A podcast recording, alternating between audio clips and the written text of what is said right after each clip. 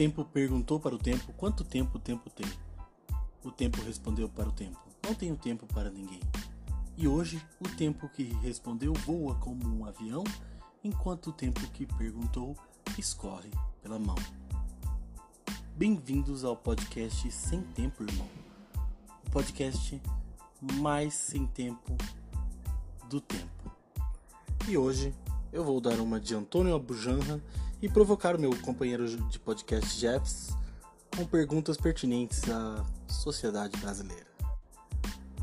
Então, meu caro Jeffs, sabendo que os signos atuais, os 12, do horóscopo, são baseados em constelações, que por sua vez foram observadas pelos antigos porque se observavam as constelações como seriam os signos se fossem criados hoje, baseado no que a gente observa?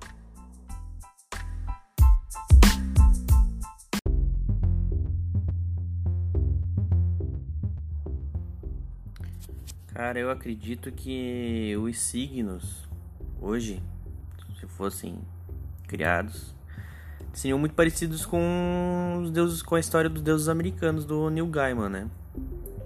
Que em vez dos deuses serem divindades e seres que tão, são sobrenaturais, acabam hoje sendo adorados objetos do cotidiano, né? Como televisão e a internet e etc. Então acredito que nossos mapas astrais seriam tirados de relações que temos com esses objetos de casa. Por exemplo, é, quando a gente liga a televisão, o nosso futuro seria traçado da forma que os pixels são ligados. Então, se a sua, televisa sua televisão liga, aparece os pixels de uma determinada forma, seu futuro daquele dia será assim. Se de repente aparece um dead pixel, eu realmente me preocuparia e ir atrás de algum parente que está doente e avisaria ele que ele poderia vir dessa para uma melhor. Agora, a outro que poderia ser um signo, dá para você tirar, não signo, né? Mas a ideia do signo, que é para você saber quais são a sua personalidade, qual seria seu futuro, acredito que a máquina de lavar roupa seria um de grande utilidade.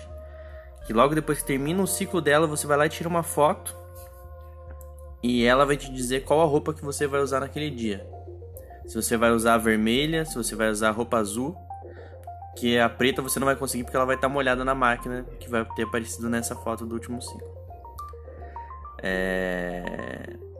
Outro signo talvez seja o formato que o spray do lança-perfume se forma no ar. Ele vai indicar quanto tempo de vida você tem. Se você ficar muito tempo ali, provavelmente seu tempo de vida vai diminuir. Então é outra forma de você descobrir sua personalidade, descobrir seu futuro. Além do fast food, né? Que no dia seguinte você pode se pesar e verificar se ganhou peso ou não ganhou peso.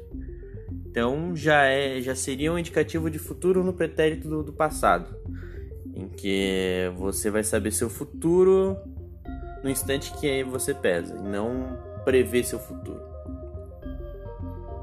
acredito que seriam esses os signos, talvez teriam mais, mas a princípio seriam esses.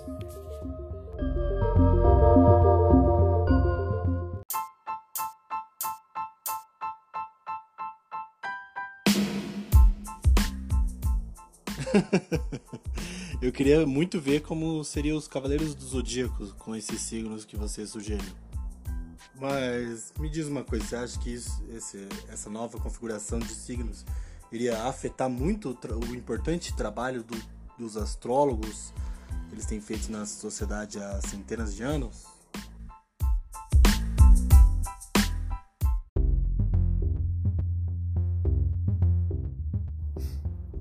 Cara, com certeza eu imaginei pensando já nos cavaleiros. Não tem como, né?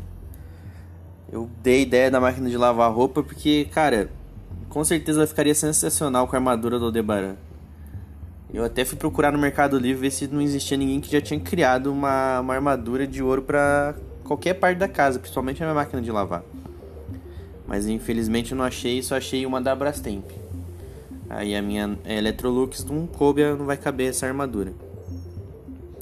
E eu também fiquei pensando como que ia ser as duas casas, cara.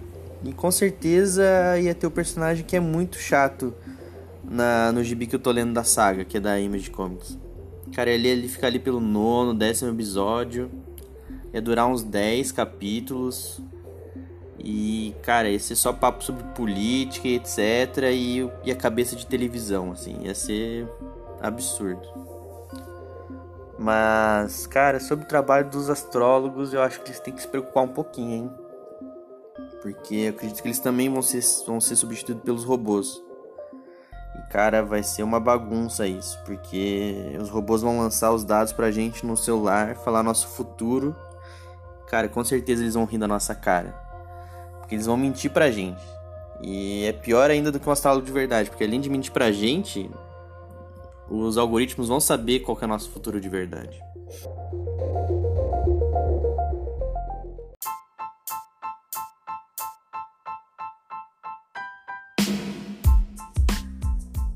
É, você tem toda razão e acho que é uma coisa que o Elon Musk vai estar pensando pelos próximos anos aí. E por falar nesse assunto, você acha que a gente está mais perto de conhecer o primeiro marciano ou de chegarmos ao último terráqueo?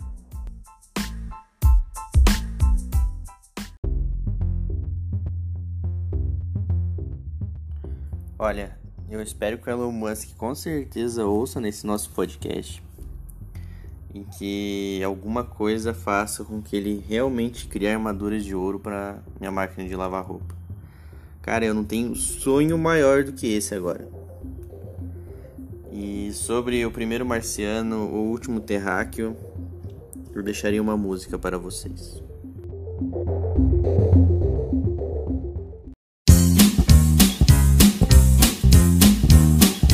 Esperada, marcianita, asseguram os homens de ciência que em dez anos mais tu e eu estaremos bem juntos cantos escuros do céu falaremos de amor.